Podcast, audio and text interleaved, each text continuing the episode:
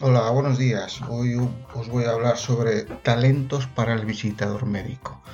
Eh, hay libros que aunque de principio creas que no te van a aportar nada mm, por su título o porque crees que el tema que trata no es de tu interés, luego sabes que por su contenido puede aportarte perlas que son muy valiosas.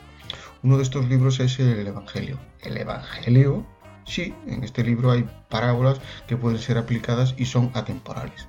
Quisiera, por favor, obviando el aspecto religioso, en su totalidad que escuches esta parábola de los talentos, porque no tiene desperdicio.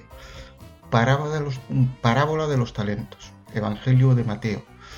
Eh, es también como un hombre que al ausentarse llamó a sus siervos y le comentó su hacienda. A uno dio cinco talentos, a otros dos y a otro uno, a cada cual según su capacidad, y se ausentó. Enseguida, el que había recibido cinco talentos se puso a negociar con ellos y ganó otros cinco. Igualmente, el que había recibido dos ganó otros dos.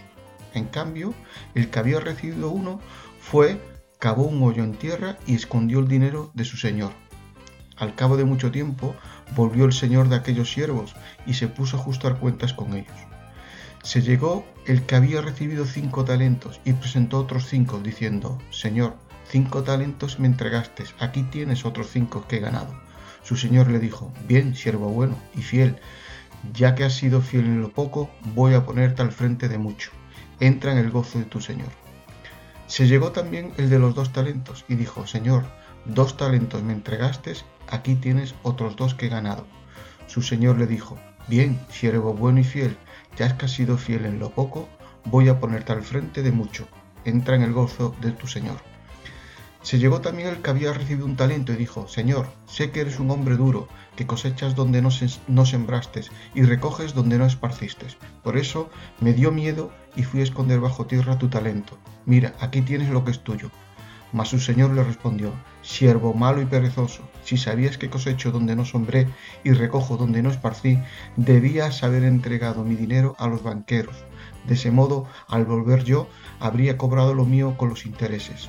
Quitarle, por tanto, el talento y dárselo al que tiene los diez talentos, porque a todo el que tiene se le dará y le sobrará, pero al que no tiene se le quitará hasta lo que tiene.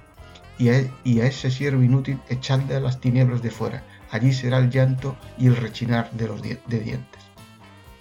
Ahora que lo habrás oído, te sugiero que reflexiones y con cuál de los perfiles de siervos te identificarías con el que se aprovecha su oportunidad con la que tiene sea mucho o poco, o el que ante el miedo de no saber qué hacer, de conformarse, conserva lo que tiene y no arriesga.